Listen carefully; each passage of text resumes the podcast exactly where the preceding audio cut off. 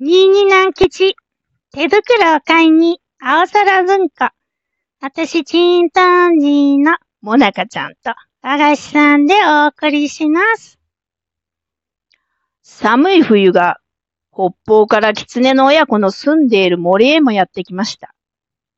ある朝、ホラー穴から子供の狐が出ようとしましたが、あと叫んで、目を押さえながら母さん狐のところへ転げてきました。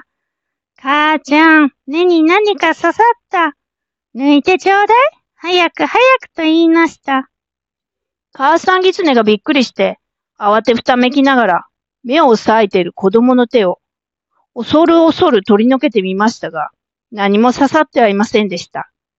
母さん狐は洞窟の入り口から外へ出て初めて訳がわかりました。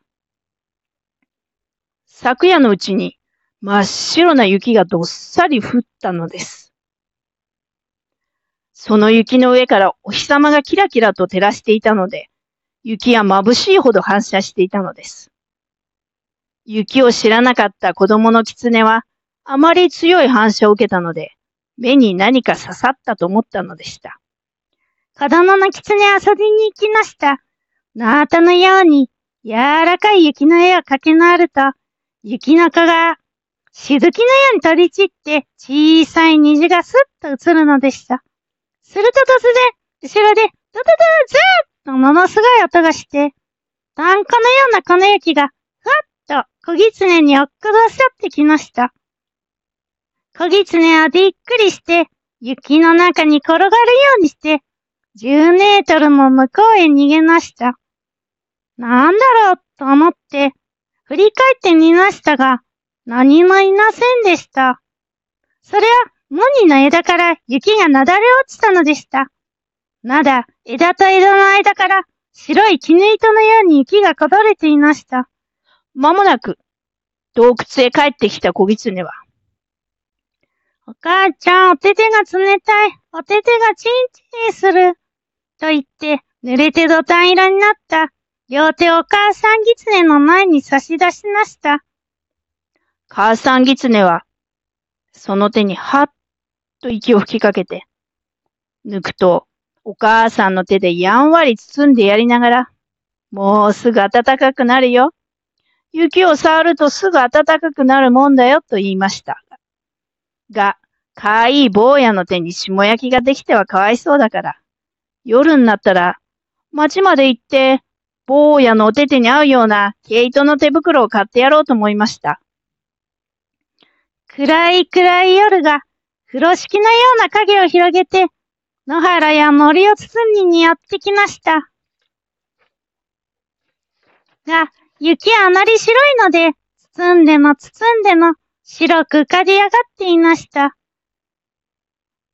親子の銀狐は、ホラー穴から出ました。子供の方は、お母さんのお腹の下へ入り込んで、そこからまん丸な目をパチパチさせながら、あっちやこっちを見ながら歩いていきました。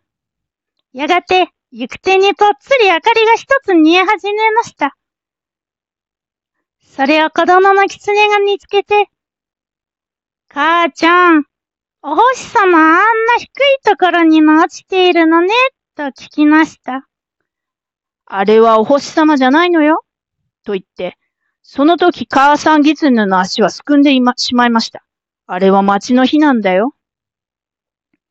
その町の火を見た時、母さん狐は、ある時町へお友達と出かけて行って、とんだ目にあったことを思い出しました。およしなさいっていうのも聞かないで、お友達の狐がある家のアヒルを盗もうとしたので、お百姓に見つかって、散々追いまくられて命からがら逃げたことでした。母ちゃん何してるの？早く行こうよ。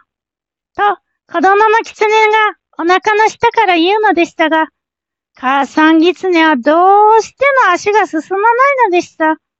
そこで仕方がないので、坊やだけを一人で町まで行かせることになりました。坊や、お手手を片方お出しとお母さん狐が言いました。その手を母さん狐はしばらく握っている間に、かわいい人間の子供の手にしてしまいました。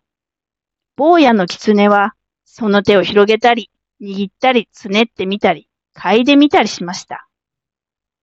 なんだか変だな、母ちゃん、これなーに？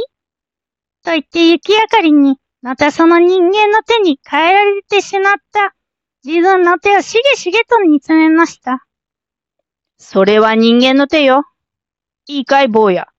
町へ行ったらね、たくさん人間の家があるからね。まず、表に丸いシャッポの看板のかかってる家を探すんだよ。それが見つかったらね、トントンと戸を叩いて、こんばんはって言うんだよ。そうするとね、中から人間が少し戸を開けるから、その戸の隙間から、こっちの手、ほら、この人間の手を差し入れてね。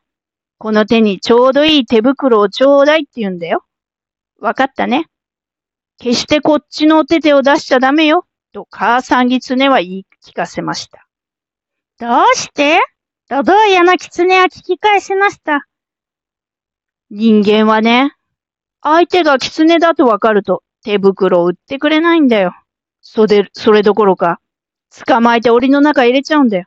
人間って本当に怖いもんなんだよ。うーん。